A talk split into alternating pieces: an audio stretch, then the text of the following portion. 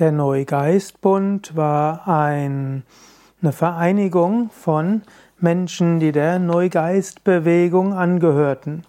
Neugeistbewegung ist der deutsche Begriff für New Thought und die Neugeistbewegung war letztlich Wegbereiter für Yoga, Meditation, fernöstliche Philosophie und Lebensweisheit. Die letztlich viele Menschen, die in den 20er und 30er Jahren in Deutschland Yoga übten, waren auch Mitglieder des Neugeistbundes.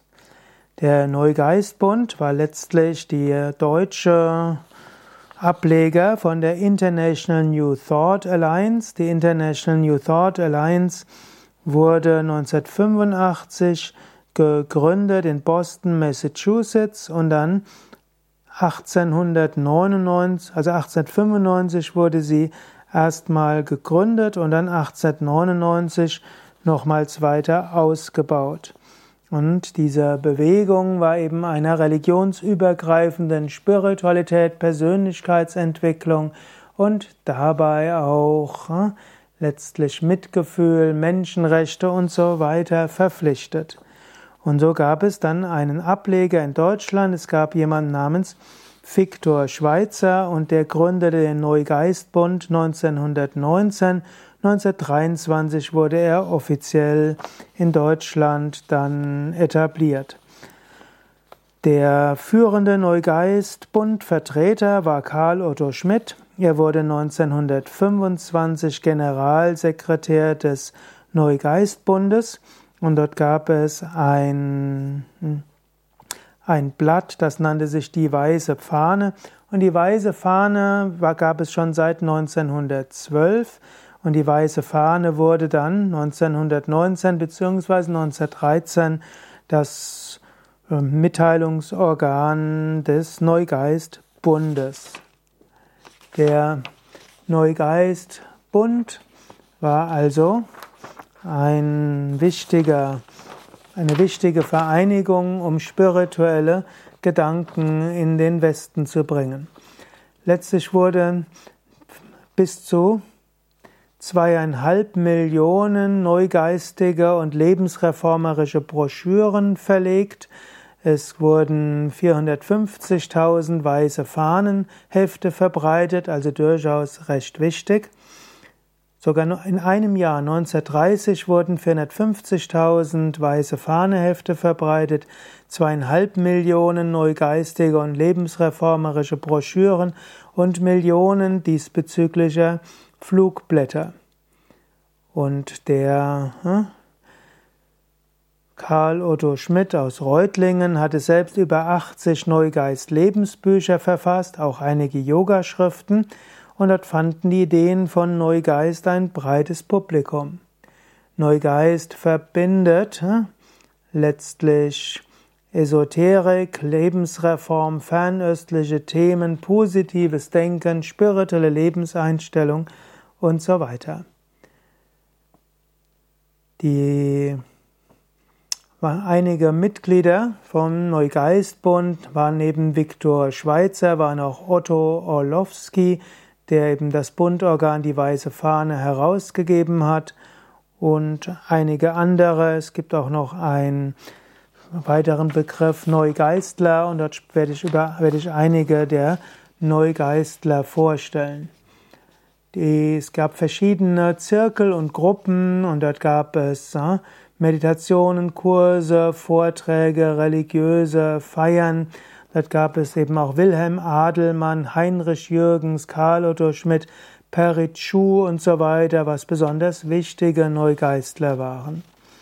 Der Neugeistbund hat verschiedene Ortsgruppen gehabt, also in praktischen größeren Städten gab es überall den Neugeistbund, also die Zentrale war Pfullingen, wo auch der Johannes Baum Verlag war, der später als Drei Eichen Verlag wieder neu aufge aufgekommen ist.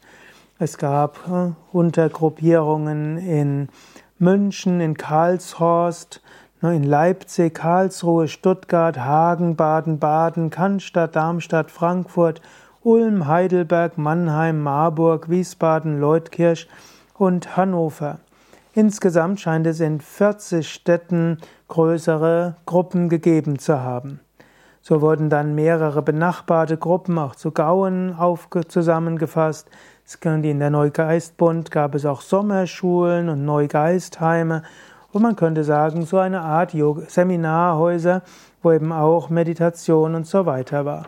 Also im Rahmen der, des Neugeistbundes wurde also Meditation, Esoterik, Okkultismus zelebriert, Vegetarismus war wichtig und so weiter.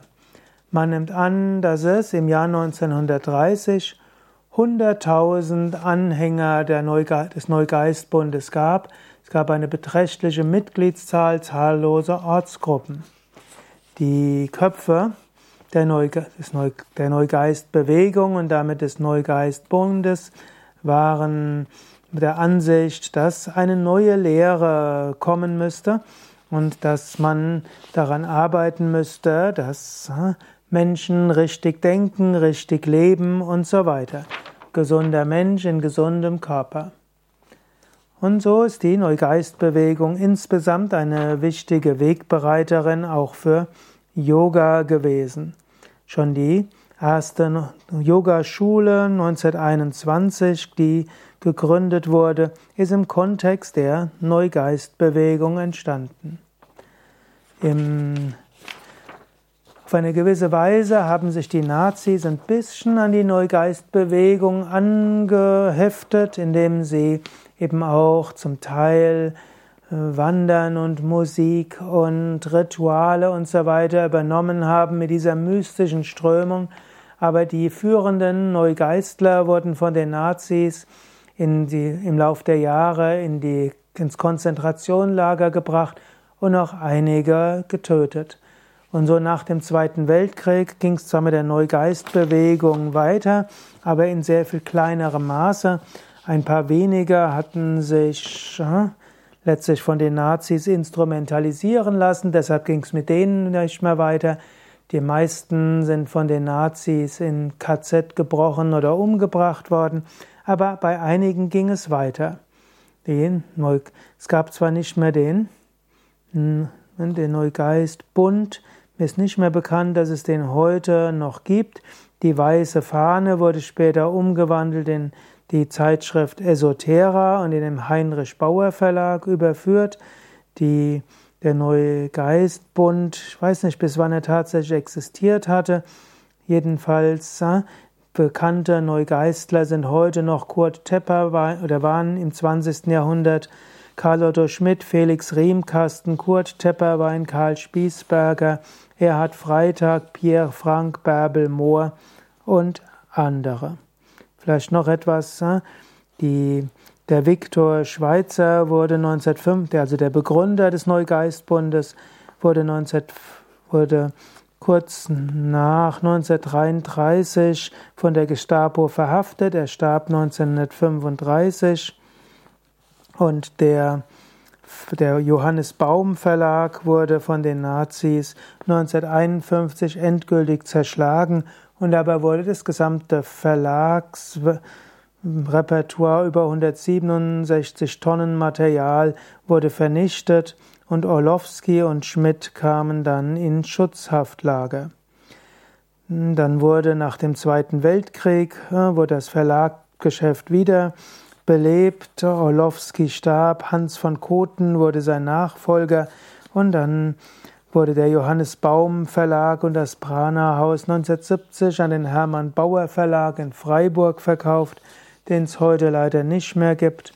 Und Hermann Kissener begründete den Drei Eichen Verlag, den es heute noch gibt und von seinem Sohn Manuel Kissner weiter betreut wird.